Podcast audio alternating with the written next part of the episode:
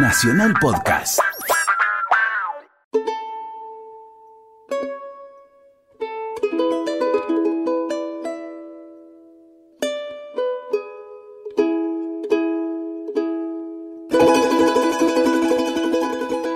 Buenas tardes, qué gusto escucharnos, eh, encontrarnos, estar juntos aquí en Radio Nacional haciendo Argentinos, este programa con el que intentamos rescatar historias de gente ilustre, de gente siempre eh, comprometida con el país y que nos permite de alguna manera descubrir a cada paso cómo seguimos construyendo la patria. Hoy nos vamos a dar un gusto grande que es irnos bien al norte, irnos a la provincia de Jujuy, que me trae un recuerdo de mis tiempos escolares, así que imagínate que son hace mucho tiempo, cuando te enseñaban geografía e historia en la escuela, y la forma de identificar a Jujuy era el zapatito que estaba ahí en el norte, cerca de Salta. Así que eh, vamos a darnos el gusto de hablar con una jugenia de ley y después te voy a contar porque vamos a hablar de comida, de gastronomía, de música, de pedagogía. Vamos a hablar de muchas cosas con ella y va a ser un gusto que compartamos este rato de la tarde dominguera con vos.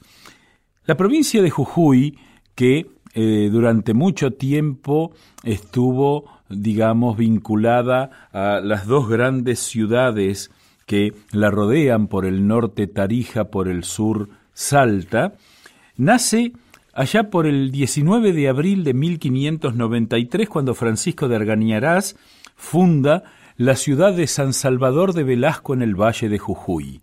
Esta mezcla interesantísima entre el origen eh, español en los santos, y demás, y el nombre Jujuy que ya se le daba desde los tiempos precolombinos, desde los tiempos de antes de la llegada de los españoles.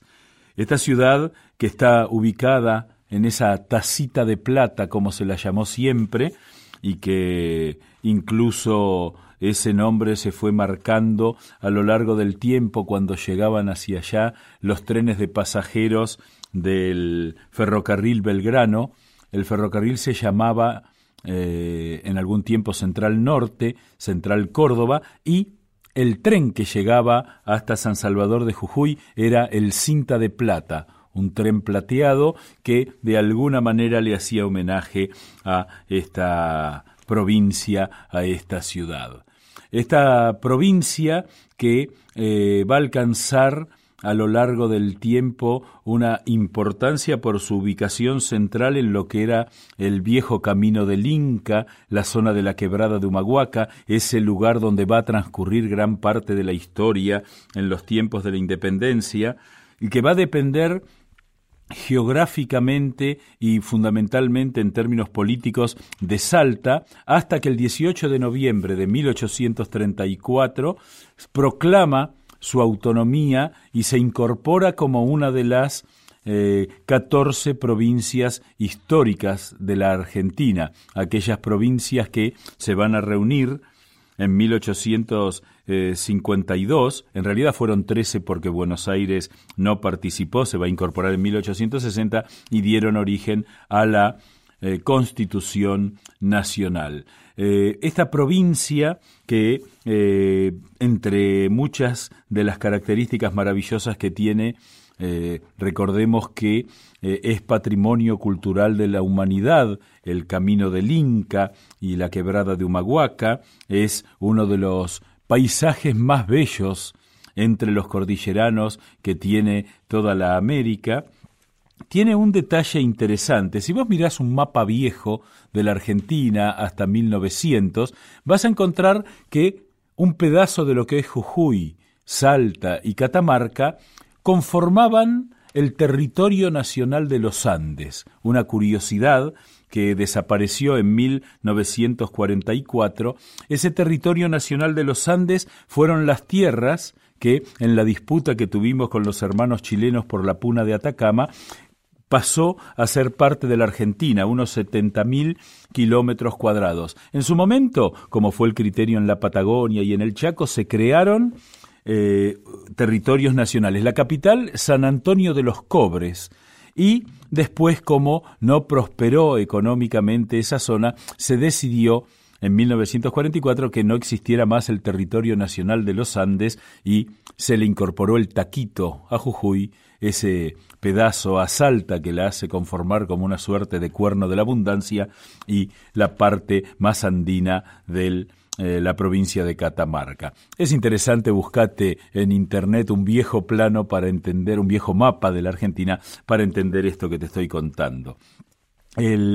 la provincia tiene algunas joyas del patrimonio argentino, entre ellas su cabildo, un cabildo que es de los pocos que han quedado de la época colonial, queda el de Salta, queda el de Luján, queda el de Buenos Aires, queda el de Córdoba, el de Buenos Aires bastante maltrecho, así que ahí tenemos un edificio que espera una recuperación patrimonial y eh, sobre todo una valoración más interesante.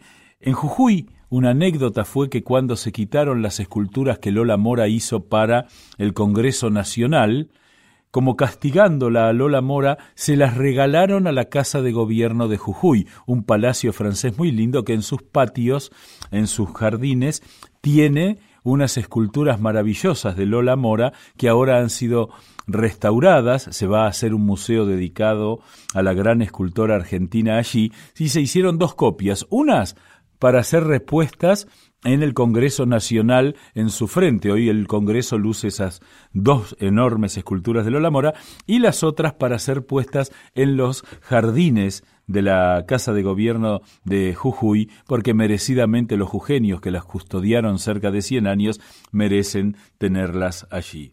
Esta provincia que ha tenido a lo largo del tiempo un gran desarrollo, eh, que es una de las provincias limítrofes con Chile y con Bolivia, que conforma ese ángulo mirando el mapa hacia arriba y hacia la izquierda, es el de la provincia que vamos a charlar hoy, sobre todo con eh, Claudia Vilte, una jujeña que vive allí y que se dedica a muchas, muchas eh, cuestiones que tienen que ver con la cultura.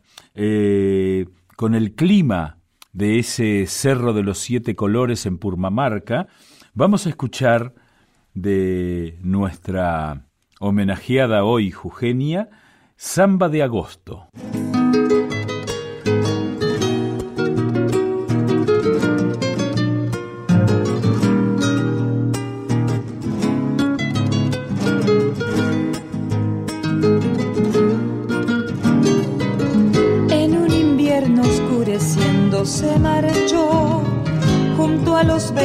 Que no fueron para mí y tus ojos claros, tu sonrisa interminable, aquel amor se fue.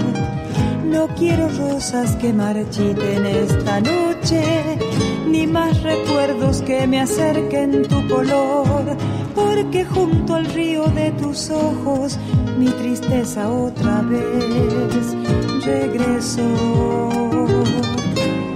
septiembre no ha podido comenzar. Las canciones van llegando, tú no paisaje blanco como aquel adiós quedó el amor sin ti. Solo en el paisaje blanco como aquel adiós quedó el amor sin ti.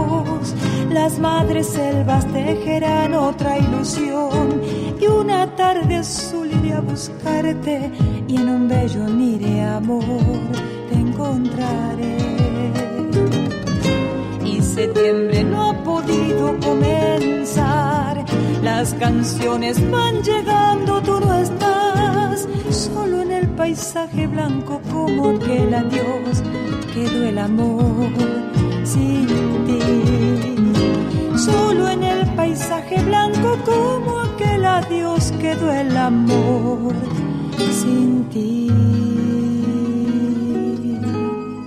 Estás escuchando Argentinos, estás escuchando Nacional.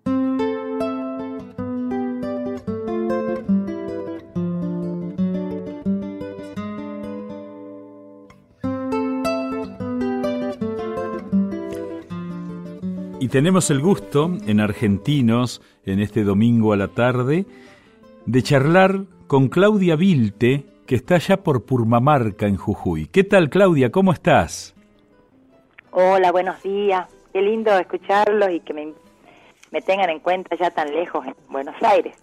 Bueno, bueno, en realidad lo que estamos tratando de hacer con este programa es descubrir cómo desde cada rincón del país, incluso desde este rincón que es Buenos Aires, se puede hacer la patria, ¿no? Así que te agradecemos mucho que nos atiendas y quiero, quiero preguntarte una cosa porque a veces desde Buenos Aires eh, eh, nosotros, por ejemplo, los porteños tenemos una larga disputa histórica, casi futbolística, con los eh, cordobeses. Vos sabés que eh, a veces yo digo que la Argentina existe gracias a la cordial enemistad que une a porteños con cordobeses, ¿no?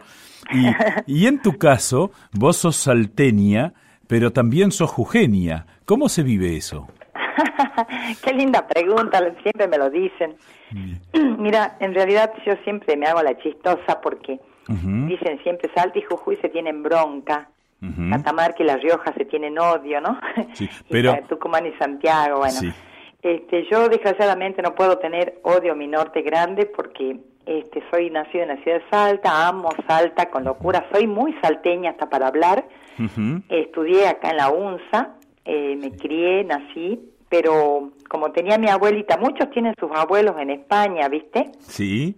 Y no por eso van a ser españoles, son argentinos, ¿no? Sí, sí. Bueno, yo tengo mis abuelos en Jujuy y por eso no soy jujeña, soy salteña, pero con un amor grandísimo por la tierra de colores de Purmamarca, Jujuy, porque de allí este, son mis ancestros. Y tuve la suerte de que una abuela mía que era coplera, que es doña Serafina Paredes de Vilte, me dejó... Eh, yo tenía una peña en Salta, en la Valcarce, y bueno, como eran muy altos los alquileres, mi abuela me dijo, venite a mi peña, porque yo tenía una peña desde 1940. Ajá. Era un menú de pueblo donde se hacían comidas tradicionales, se hacía chancao, frangollo, sopa y pilla, eh, bueno, qué sé yo, guachalocro, comidas nuestras, ¿no? Y ella cuando ya estaba muy viejita me dice, venite acá a la peña esta, seguí vos con el camino porque sos de mis nietos, sos la única música vos vas a seguir cantando. Entonces, por eso fue que yo este, me quedé en, la peña de Purmamarca, pero este, anteriormente fue de mi abuela, doña Serafina Paredes. Y contame, eh, bueno, tus abuelos en eh, Jujuy, ¿pudiste disfrutarlos? ¿Los conociste? Totalmente. mi abuelito no, porque mi abuelo murió cuando, bueno, tenía era muy joven, tenía 42 años. Este, y mi abuelita vivió 101 años. Qué bueno, qué lindo. Eh, sí, yo los la disfruté a mi abuela, bueno, a través de, de, Serafina los disfruté a mi abuelo porque nos dejó muchas enseñanzas. Mi abuelo este, decía, por ejemplo, unas palabras que a mí me marcaron siempre con su generosidad. Él decía, me contaron, eh, que decía, la tierra hay que prepararla, quererla, amarla, tenerla primero, ser dueño de la tierra. Después hay que eh, regarla, prepararla, clavar los aceros, serían los arados, ¿no? Sí, claro. Clavar los aceros, poner la semilla, seguir regando, seguir deshierbando, y cuando nazca el fruto, seguir regando hasta que salga la fruta grande, y después que se lo coseche el que quiera. qué bueno, qué lindo. Y contame, ¿qué, ¿cómo es Purmamarca? ¿Qué es Purmamarca? ¿Qué es lo bueno, que nos podés es contar? un pueblito ancestral que forma parte de la quebrada de Humahuaca. No es puna, es quebrada, porque hasta Abrapampa es quebrada, de Abrapampa en adelante hasta arriba, hasta la que acá arriba ya es puna, ¿Y la cómo, puna que le dicen. ¿cómo, ¿Cómo lo distinguís? ¿Cómo distinguís la puna de la quebrada? Bueno, la puna es muy, eh, son, son alturas más máximas. La quebrada estamos llegando a 2.800 y allá ya estamos llegando a 4.500. este, la quebrada es más tranqui, más tranqui para el turismo, inclusive porque no es tan alto, a pesar de que la gente se descompone muchísimo igual, ¿no?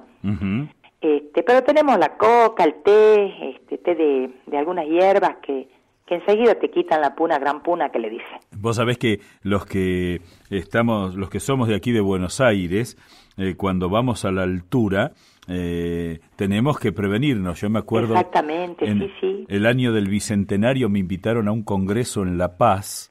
Oh, pero ahí es, ahí es realmente altísimo. Sí, sí, sí, y es cierto que no hay aire y que las pelotas no doblan, ¿eh? Como alguna vez se dijo, verdaderamente es Por los ocho goles de esa vez.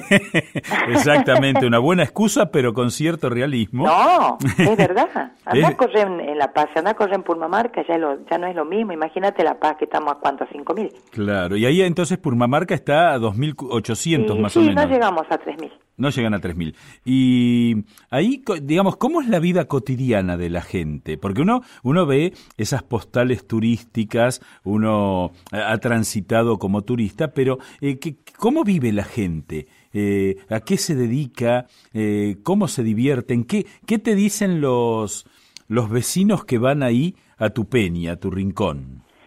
Bueno, en realidad, Purmamarca, este eh, la quebrada, digamos, tiene varias etapas, ¿no? De las que yo conocí desde mi más tierna infancia. Sí.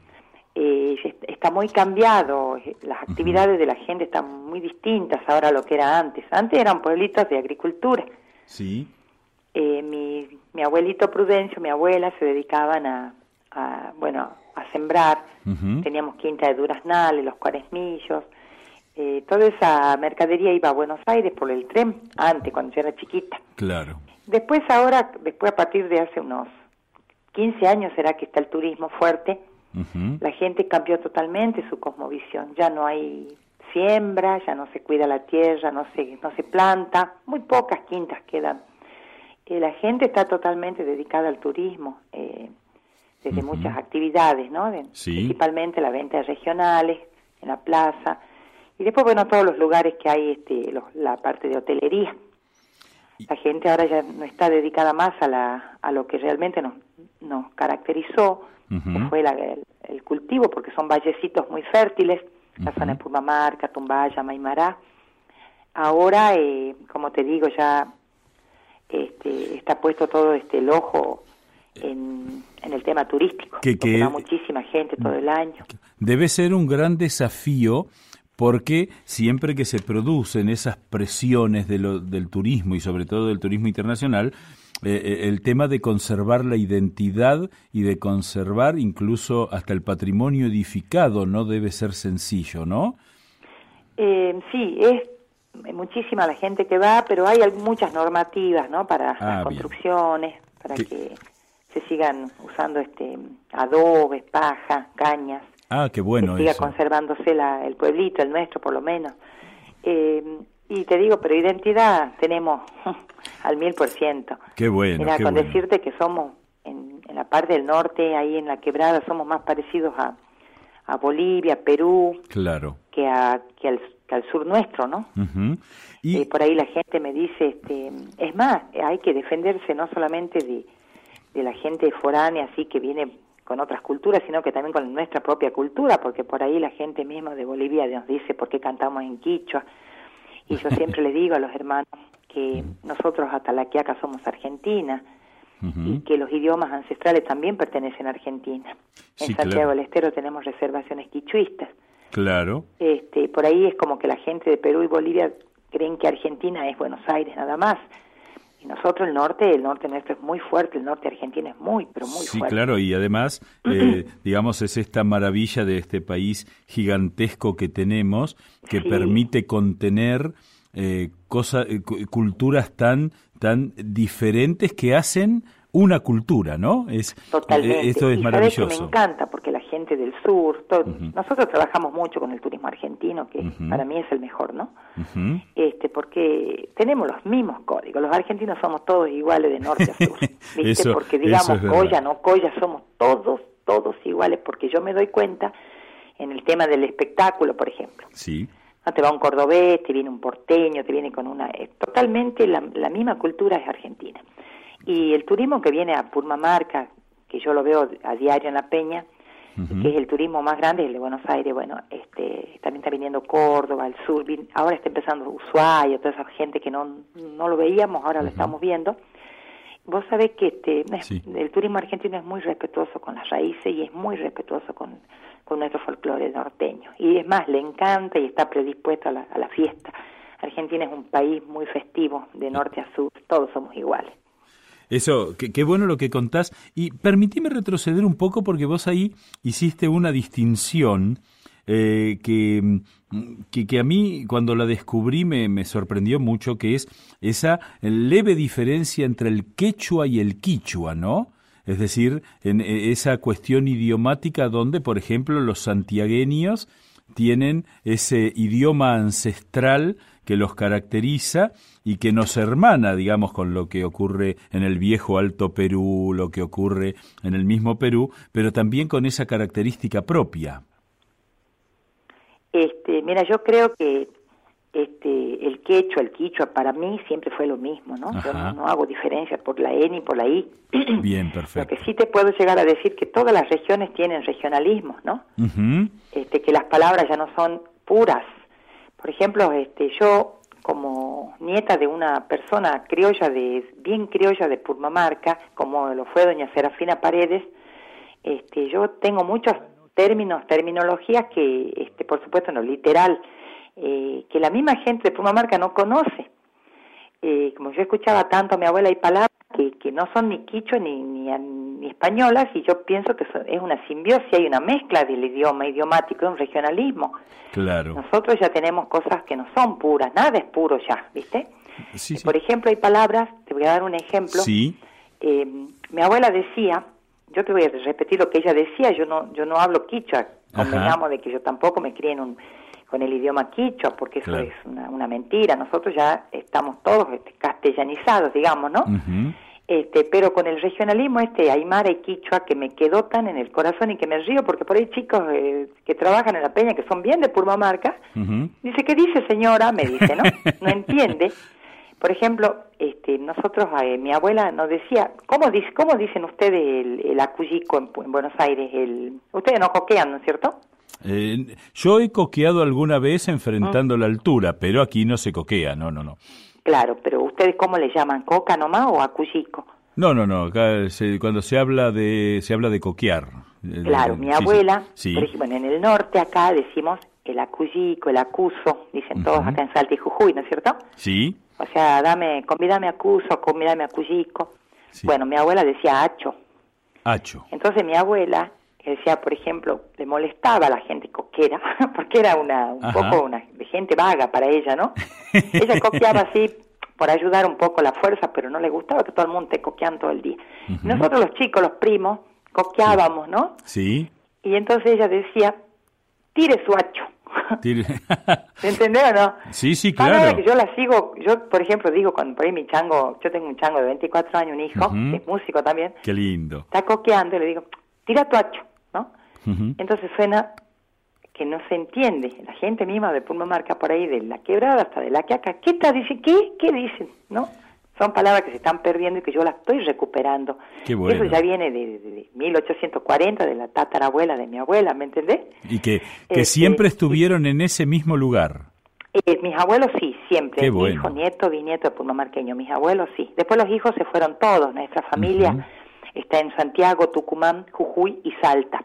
Algunos están en, eran ocho hermanos, mis tíos, y se salieron a estudiar, y bueno, pero lo que tuvo de virtuoso mi abuela fue que en todas las vacaciones cargaba a todos los nietos de Salta, de Jujuy, de Tucumán, se hacía un viaje y nos traía a todos a Purmamarca, a la época las quintas, en el verano, porque se cosechaba, nosotros plantábamos habas, tomates, teníamos choclos y mucha fruta, y de la fruta se hacía fruta seca, que son las famosas este, pelones que le llaman todo el mundo, bueno, ahí tengo otra palabra, nosotros le decíamos cachas, ¿me entendés? Ajá.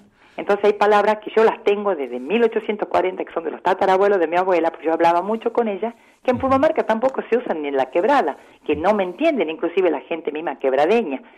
Cuando yo digo otra cosa, por ejemplo, este, todo el mundo dice valija, eh, bultos, ¿no es cierto? Claro. Eh, no yo me acostumbré de chiquita a tacho.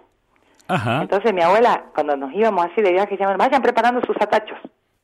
Nosotros preparamos atachos. Entonces yo tengo palabras y una cultura que estoy inclusive escribiendo esas palabras porque la gente no me entiende. Pero qué lindo eh, porque es una forma de establecer un lazo eh, digamos, con, tu historia y con la historia, esas pequeñas historias que hacen la gran historia. Totalmente, que la gente ya no las tiene esas palabras. Te digo que hay gente grande en la peña que trabaja la cocinera, que dice, señor, usted me sorprende con eso. Yo creo que esa palabra la escucha a mi abuela, por ejemplo. Claro. ¿No? O decirle, por ejemplo, yo estoy hablando con los, los chicos, por ahí, este, allá hay mucha gente foránea que tiene negocios y se relaciona con el, la persona puramente andina, quebradeña andina, y no tiene una buena relación porque es como que ellos sienten un patrón y a ellos no les gusta tener patrones, ¿entendés? Sí, sí, claro. Entonces yo tengo mucha suerte con los chicos, con chicos que trabajan en la peña, porque yo manejo prácticamente los mismos códigos, a pesar de no haber no haber estado con ellos desde chiquita,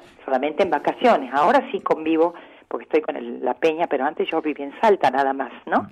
Claudia, te voy a pedir, eh, quiero escuchar un poco de tu música y después vamos a entrar porque me pasaron el dato que se come bien en el rincón de Claudia Vilte. Así que, si te parece bien, escuchamos el villerito y después seguimos charlando.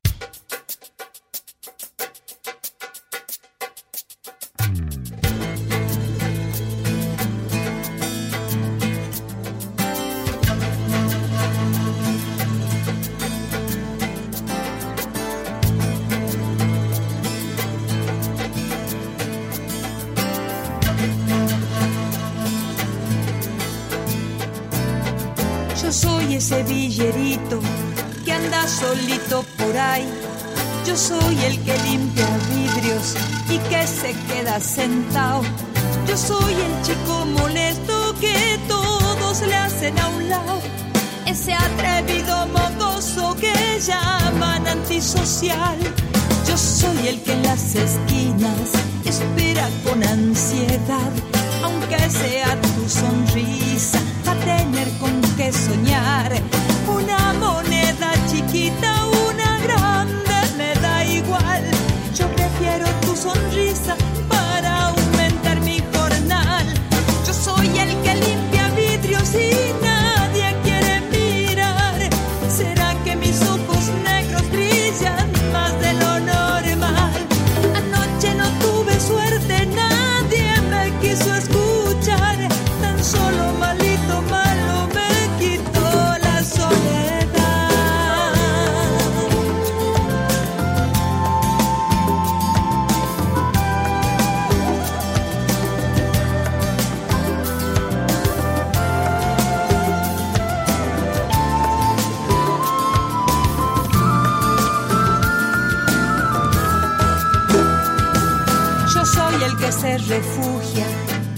largo caminar en esos amigos malos que todo te hacen ver mal.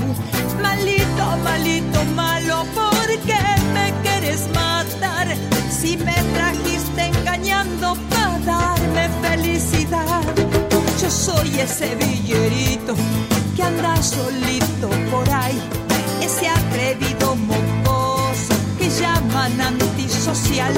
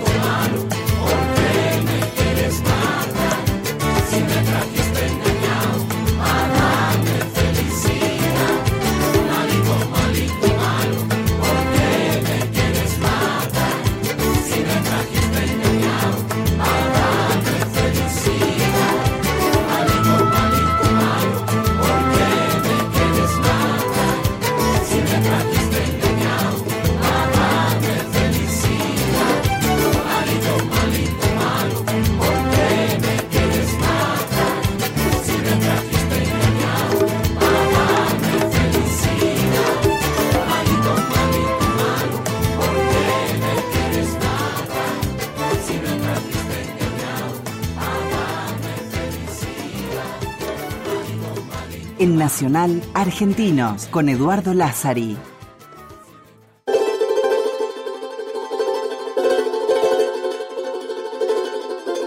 En Nacional estás escuchando Argentinos.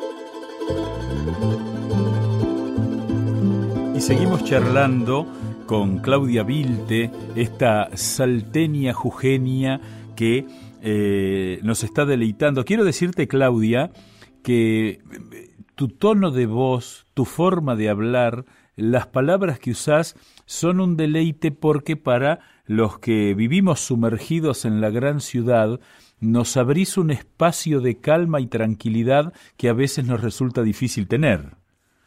Qué hermoso lo que estás diciendo, mira, yo no me daba ni cuenta de eso. No, no, se nota, se nota mucho. Y vos sabés que eh, algo que a mí me maravilla de tu biografía es que por un lado tenés la profesión de psicopedagoga, trabajás en las escuelas, haces orientación vocacional, das filosofía, psicología, ¿es correcto? Sí, sí, sí. y después, por otro lado, sos una artista extraordinaria, estamos disfrutando de tu música aquí eh, yo recuerdo una persona que eh, fue la que me hizo conocerte y que te admira enormemente, que es eh, Betty Elizalde que siempre en la radio pasaba tus temas porque le encantaba lo que hacías. Y... Qué lindo, mira, qué hermoso lo que me estás contando, ¿no? A veces necesitamos esas ayudas psicológicas para seguir trabajando y haciendo cosas cuando nos sentimos que no somos a lo mejor muy importantes en el mundo artístico, ¿no? No, no, no, pero eh, tu arte eh, es arte, digamos, que parece una redundancia, pero no lo es. Y a eso le sumás el haberte hecho cargo de esta de, de este lugar que era de tu abuela, ¿no? que es este lugar ancestral y que hoy tiene una gran personalidad que es el rincón de Claudia Vilte, ahí en Purmamarca. Contanos, contanos qué podemos ir a disfrutar, porque debes ser buena en la cocina vos, ¿no? Mira, te juro que le está dando bien en el punto porque a mí me encanta la cocina. Yo pienso que el que tiene un, un lugar de comida es como es un lugar de amor, ¿no? Sí, claro. a mí me encanta, en primer lugar, mi profesión es la música, el folclore, y yo soy compositora. eh, después, bueno, mi carrera eh, universitaria, que es una carrera hermosa porque estoy en contacto siempre con los chiquitos con muchos problemas. Ahora estoy en secundario, pero igual estoy en orientación vocacional y estoy también con los chicos este, dando las materias y también ayudando un poquito a los chicos con los problemas, adictos y bueno, etcétera, problemas sociales que sabemos todos, ¿no? Sí, sí, sí. que en eso, lugar, en eso, Claudia, eh, permitime. algo que está este, en mi alma es la cocina. Vos sabés que mi madre, eh, le, mi madre era cocinera de ley, ¿no? Ella la que primero me ayudaba, ella ya falleció hace seis años, ella me ayudaba mucho en la en el tema de la comida de la peña, ¿no? Sí. Y antes hacíamos pocas comidas. Ahora actualmente estoy metidita yo continuamente en la cocina porque me encanta. Ajá. Estamos con 54 platos a la carta ahora entre regionales andinos y criollos y de entre los platos que mejor nos están saliendo son las cazuelas, por ejemplo, de llama y de cabrito que son los estofados antiguos, ¿no? Que son con papa, con tomate y la carne blandita, porque la tiene una preparación que es muy blandita la carne de las cazuelas. Estamos haciendo lomo de llama con salsas especiales. Hay una salsita que se llama justamente con el nombre de mi abuela, que le inventamos nosotros, que es la salsa la serafina, que es una salsa de quinoa con queso roquefort y con ajíes. Qué bueno lo que decís porque en esa salsa se da una mezcla de sabores que vienen de todos lados. Totalmente. Qué bueno Yo te eso. dije que somos una simbiosis, ya no claro. un mundo puro. Pero qué bueno poder manejarlo con naturalidad. Vos sabés que a veces, sobre todo en ámbitos muy intelectuales, a veces se llega a algunos extremos de intento de purismo, porque en realidad eh, así como nosotros, cada uno de nosotros, en términos personales, no es puro, nuestra cultura se basa en esa posibilidad de simbiosis, de mezcla. Totalmente, yo, yo estoy totalmente de acuerdo con vos. Es más, este, a mí no me gusta ningún movimiento puro, ni indigenista, ni europeo, ni nada, porque yo considero que en primer lugar ya estamos todos mezclados. En segundo lugar, yo creo que lo más importante es que en todas las razas, religiones y grupos sociales hay gente buena y gente que no sirve. Exactamente. Yo pienso que voy, eh, yo estoy a favor de la gente que, que es buena, la gente que tiene buenos valores. Eh, yo creo que no es un momento este, del mundo, de la vida, con todo lo que está pasando, de estar pensando si sos blanco, si sos negro, si sos japonés, si sos chino. Yo pienso que lo que importa es la persona, el ser humano, con sus valores y todo lo que puede aportar a la sociedad. Coincidimos absolutamente, absolutamente. Permitime regresarte a esa salsa de quinoa eh, y roquefort, por favor, contame cómo bueno, es. te cuento cómo es la salsa. es exquisita. Vos sabés que la gente, eh, te puedo decir que el plato que más estamos vendiendo actualmente, Ajá. La salsa se le pusimos el nombre de mi abuela, que es la dueña de la casa. Sí. Este, porque mi abuela era muy amplia también para el gusto y mi mamá también. Ellos decían que la comida tenía, hasta comida judía preparaba mi abuela. Pero qué bueno. Había una comida que se llamaba crépalas, que decía que era una comida que le había enseñado un judío cuando había ido ahí a Purmamarca. Sí, claro. Cuando ella era chica, mirá la época que estoy diciendo, cuando no había ni siquiera un, un auto para llegar, se llegaba caminando desde la estación.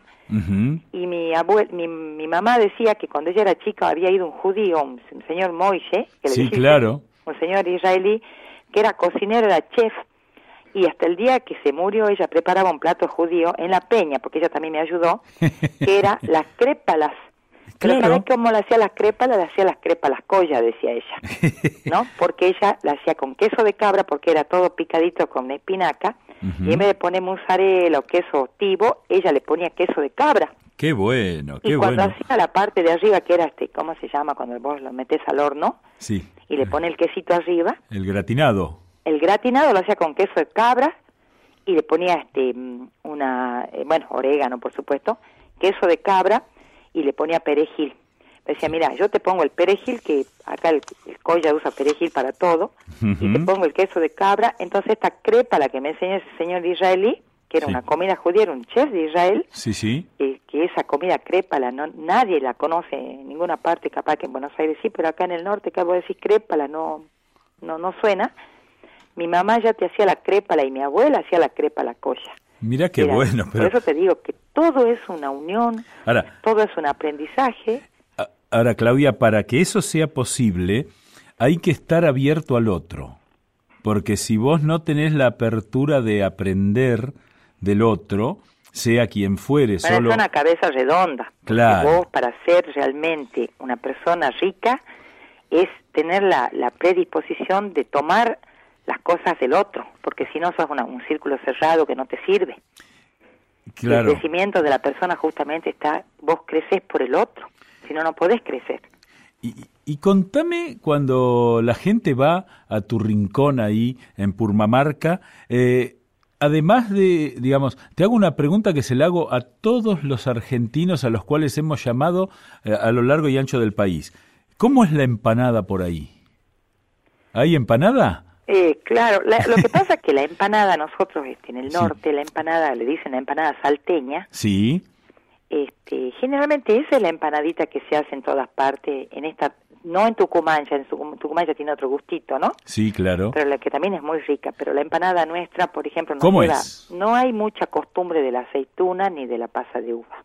Ajá, Más es, y muy poca papa usamos nosotros. Nosotros más tenemos la carne picada, sí, por supuesto que ya tiene que tener la salsita anterior con todas las cebollitas frititas. Si te- eso depende de la salud. Si querés enfermarte más, le metes frita. Y si no, la haces como hacía mi mamá, que le hacía el vapor a la cebolla, le sacaba el ácido y no ponía aceite, porque decía que eso daba colesterol. Pero hay algo otro que nos gusta, más el gustito más fuertecito. Sí, vos claro. le, le, mandás el- la fritanga que le llamamos acá. acá también la llamamos así, ¿eh? ¿Así le llaman? Sí, claro, claro, claro. Bueno, y, y nosotros no estilamos mucho al, al mucho pimiento tampoco. Es más, la carne, el huevito, mucha carne, la cebollita, muy poca papita, el huevito hervido que le pones y no olvidarse la cebolla verde, que es lo, digamos lo más importante, ¿no? Y, al horno o a la fritangueada como hacen otros. A mí me gusta mucho la empanadita al horno.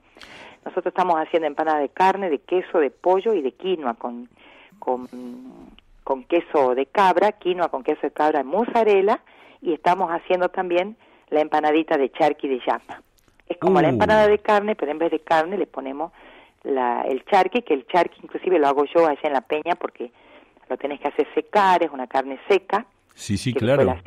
Después, la... Una carne además ancestral que durante siglos fue, digamos, la característica eh, de cómo mantener la carne en las épocas en que no había refrigeración. Claro, mucha gente tiene una confusión con el tema de la Pachamama a veces, ¿no? Claro. Yo ya he ido a Buenos Aires, y me han preguntado, mucho, inclusive gente culturosa, gente que estudia. Sí, sí. Tiene una confusión con el tema de la tistincha. Ajá. La tistincha, pues creen que lo único que puede comer la tierra es la tistincha. En realidad lo que vos estás diciendo es muy importante, porque en realidad lo que pasaba, que vos matabas un animal antes cuando no había luz en Pumamarca, en el norte, nosotros no teníamos este, heladeras, entonces la única forma de conservar la carne, un animal, un abierto que vos tenías, ¿cómo era? Era al sol. Ajá. ¿Entendés? Sí, claro. Por ejemplo, vos tenías una cosecha de tomate, no lo vendías, ¿qué hacías? Lo tenías que poner al sol. Y de ahí vienen todas esas frutas desecadas que decían. Sí, claro. Después vos tenías, por ejemplo, una cosecha de duraznales que no la podías vender, no te la vas a comer, ¿qué hacías? La pelás, cortás los peloncitos y la pones al sol a hacer en los famosos cañizos, lo que se llama las cachas. Entonces todo eso después se da de comer a la tierra, inclusive el charqui, de llamo, de cabrita, eh, y eso es lo que le dicen la tistincha. Pero en realidad no es porque la tierra coma tistincha nada más, ¿viste? Muchos creen que es solamente la tistinchada. No, la tistincha era una obligación, era hacer secar para no tirar. Qué bueno, qué bueno lo que estás contando porque eh, cuando se... Vos sabés que en general uno ama, quiere aquellas cosas que conoce. Y vos nos estás dando a cada paso eh, claves que nos permiten saber por qué son las cosas que tenemos que querer y por qué son los sabores que nos gustan, que no solo es una cuestión de paladar, sino que es una cuestión que tiene que ver con el corazón, con la cordialidad, ¿no? Totalmente, totalmente. es más, lo que estás diciendo es muy importante porque una de las cosas que decía la abuela era, no cociné llorando. Claro, claro. Había que cocinar y ofrecer con alegría, con generosidad, nunca estar sintiendo lo que estás dando ni, ni cocinando con pena. Decía, para cocinar llorando, mejor no comer nada.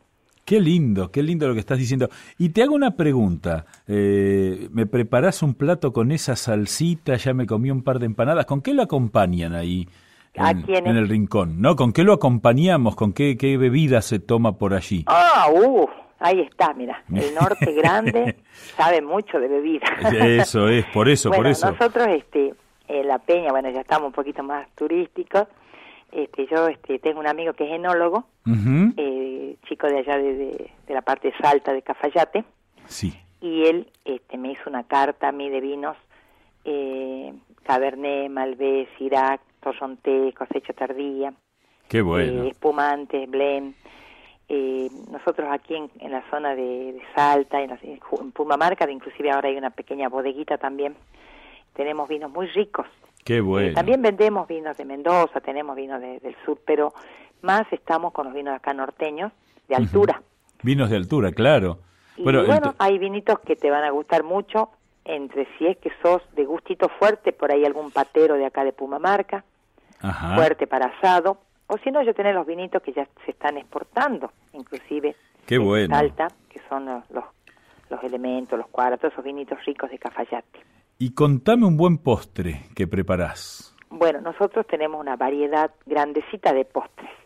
Este, entre los comunes, que viste que son los clásicos, que todo el mundo los vende porque la gente por ahí es estándar también y quiere un helado, quiere cosas Correcto. comunes, ¿no? Qué bueno, qué bueno que tengas esa amplitud que permite que el que va no tiene ningún momento de disgusto, de displacer. No, no, no, no, porque justamente yo tengo que conquistar al turista para que el turista se sienta feliz. Claro, va a vacacionar, no la va a pasar mal. Pero qué lindo que eh, eh, eso habla de un de un cariño por lo que haces, pero también de un cariño por el que viene y, Totalmente, y así es se que da. Siempre decimos a los empleaditos nosotros los chicos decirle usted porque la gente es muy por ahí osca, ¿no? Muy Sí, dura sí, en la quebrada, ¿no? Ajá. Y decirle a los chicos, a los mocitos, háganle una sonrisita, la gente se siente bien con una sonrisa que les regalé, porque puede estar muy serio, parecen enojaditos, ¿no? Una sonrisita, yo soy re- recontra este, sociable, a mí me encanta la gente, estoy acostumbrada también por el escenario, ¿no? Entonces los chicos que trabajan en la peña, yo les digo, porque la gente cuando sale a un lugar, lo primero que te busca es la sonrisa, ¿o no? Así es, así es. Eh, digamos, para enojarse tenemos tenemos muy gran variedad, así que uno...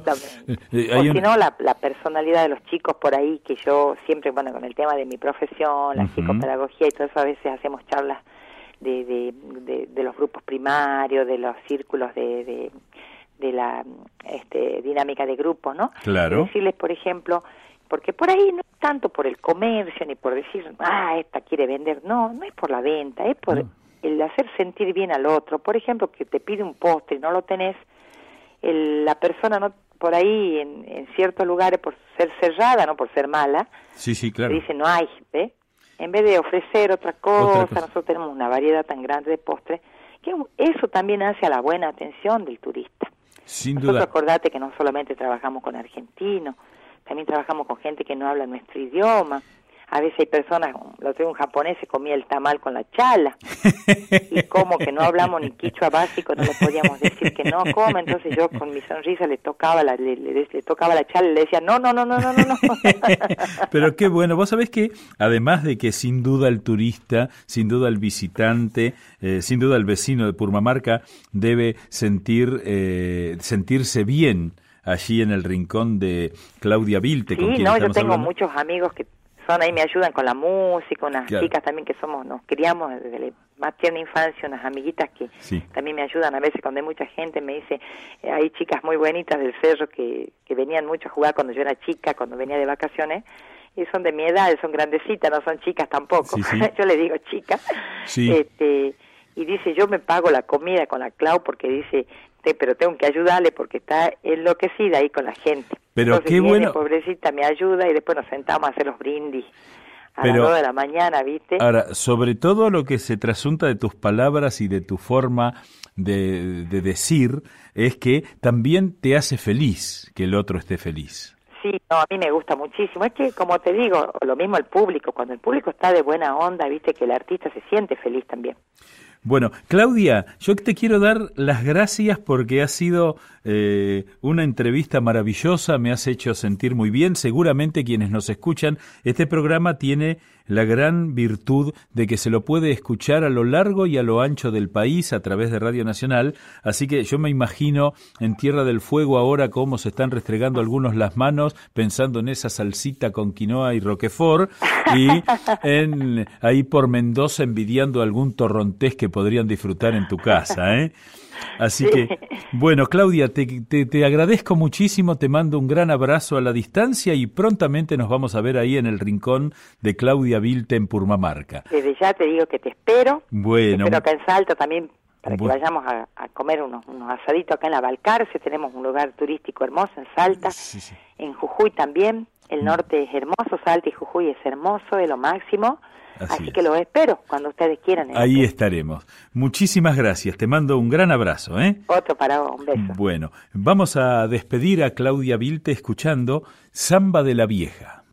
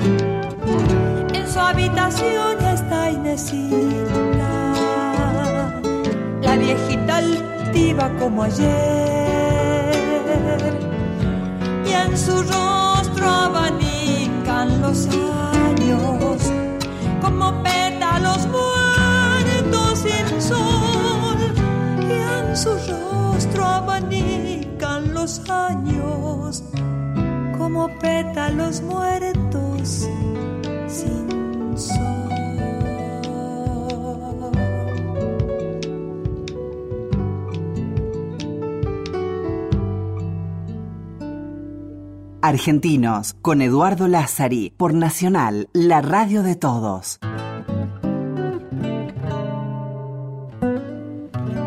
Y qué lindo fue charlar este largo rato con Claudia Vilte, esta muchacha que te habrás dado cuenta qué lindo es cuando alguien es capaz de integrar, eh, alguien es capaz de mezclar, alguien es capaz de unir porque ella no habló nunca de Jugenia, Saltenia, y cada vez que decía vos Saltenia o Jugenia los decía junto. Y ella hablaba del Gran Norte, era una norteña. Y si vos te fijás, en esas provincias del norte tenés Jugenios, Saltenios, Catamarqueños, es decir, hay toda una unidad que tiene que ver incluso con eh, el gentilicio, ¿eh? tarigenio más al norte, y esta idea de que hay algo mucho más fuerte que nos une que la distinción que nos separa. Por eso eh, nos gusta hacer este programa en el cual podemos ir transitando la vida de argentinos. Eh, viste que cada domingo nos damos el gusto de ir por diversos lados, ingenieros, artistas, cocineros, eh, trabajadores, vamos a, a charlar uno de estos días también con, con alguna colega que se dedica a la historia y vemos cómo el país se sigue haciendo allí. Eh, te quiero agradecer que nos hayas acompañado y el domingo que viene te espero para seguir haciendo argentinos aquí en Radio Nacional, la radio de todos. Chau, que la pases bien.